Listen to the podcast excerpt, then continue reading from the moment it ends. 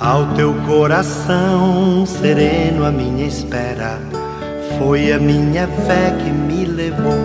Minutos de Fé, com Padre Eric Simon. Shalom, peregrinos, bem-vindos ao nosso programa Minutos de Fé. Hoje é sexta-feira, dia 27 de janeiro de 2022. Que bom e que alegria estarmos reunidos neste dia para louvarmos e agradecermos a Deus por todas as benfeitorias que Ele faz em nossa vida. Vamos juntos iniciar nosso programa em nome do Pai, do Filho e do Espírito Santo. Amém.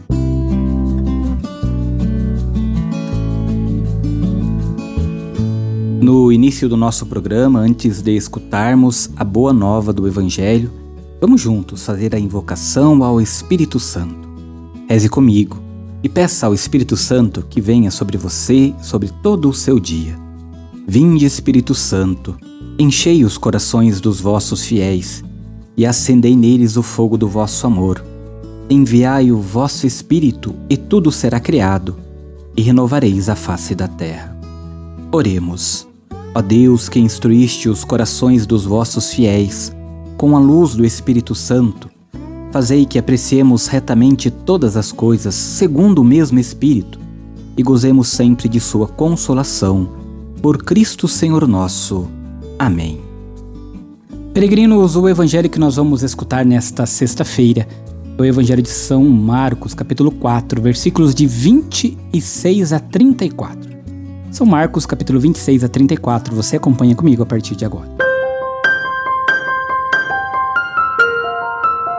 Santo Evangelho. Proclamação do Evangelho de Jesus Cristo segundo São Marcos. Glória a vós, Senhor. Naquele tempo, Jesus disse à multidão: O reino de Deus é como quando alguém espalha a semente na terra. Ele vai dormir e acorda noite e dia, e a semente vai germinando e crescendo, mas ele não sabe como isso acontece. A terra por si mesma produz o fruto. Primeiro aparecem as folhas, depois vem a espiga e por fim os grãos que enchem a espiga. Quando as espigas estão maduras, o homem mete logo a foice, porque o tempo da colheita chegou. E Jesus continuou: Com o reino. Com que mais poderemos comparar o reino de Deus? Que parábola usaremos para representá-lo? O reino de Deus é como um grão de mostarda que, ao ser semeado na terra, é o menor de todas as sementes da terra. Quando é semeado, cresce e se torna maior do que todas as hortaliças e estende ramos tão grandes que os pássaros do céu podem abrigar-se em suas sombras. Jesus anunciava a palavra usando muitas parábolas, como estas, conforme eles podiam compreender, e só lhes falava por meio de parábolas. Mas quando estava sozinho com os discípulos, explicava-lhes tudo. Palavra da salvação. Glória a vós, Senhor. Queridos irmãos e irmãs, quando nós olhamos para o Evangelho de hoje, nós vamos perceber que a sua palavra-chave é um tapa na cara do nosso protagonismo. Ele vai dormir e acorda noite e dia, e a semente vai germinando e crescendo, mas ele não sabe como isso acontece. A mensagem é muito clara. Não é a ação do ser humano que produz o reino, mas o próprio poder de Deus, invisível e escondido como a vida na semente. Peregrinos, nossa impaciência pelo bem não são só inúteis, mas prejudiciais, da mesma forma que o mal traz em si seu veneno de morte. O bem tem sua própria vida e cresce por si mesmo. Irmãos e irmãs, a parábola do semeador que dorme é a parábola absoluta da fé. Fé que faltará aos discípulos na noite deste mesmo dia, quando Jesus dormirá tranquilo e os discípulos morrerão de medo. Por isso, a agitação, ao invés de nos livrar da areia movediça, pode precipitar nossa engolição. Quem nos salva é o Senhor, o Senhor único de tudo e de todos. Quem crê realmente sabe disso e fica sereno, ainda que cercado de dificuldades. O ímpio, ao contrário, é como o mar agitado que não se acalma e cujas águas trazem barro e sujeira. Nossas ansiedades em relação ao bem não vêm de Deus, mas do inimigo. São sinais de pouca confiança. Senhor, salva-nos, porque perecemos. é a causa de perdição. Por isso nós precisamos ficar tranquilos, com o nosso coração repousando no Senhor, para que Ele nos ajude nos nossos momentos de dificuldade, nos nossos momentos de agitação. Acalmemos o nosso coração e esperemos sempre no Cristo, como Ele mesmo nos diz: Aquietai os vossos corações. Reze comigo agora as orações desta sexta-feira. Comecemos pedindo sempre a intercessão de Nossa Senhora, Mãe de Deus e Nossa Mãe.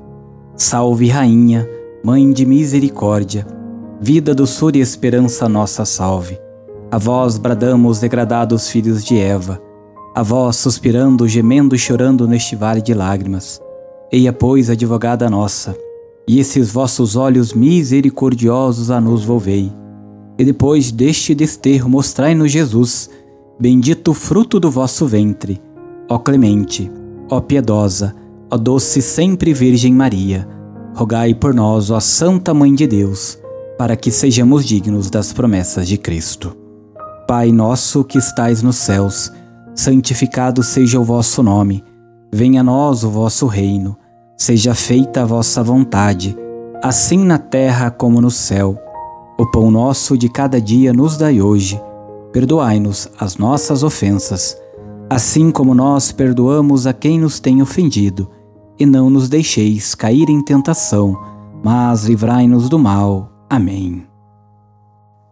Peregrinos, agora é o momento de nós pedirmos as bênçãos de cada dia da semana. Nesta sexta-feira, vamos pedir a Deus que abençoe a sua casa.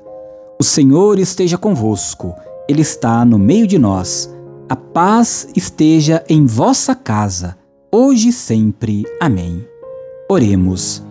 Favoreceis, Senhor, com a vossa graça e vossa misericórdia, esta família que vos pede vossa bênção. Que eles vos louvem agradecidos por vossas incontáveis benevolências. Guardai-os dos perigos e abençoai esta habitação, esta casa.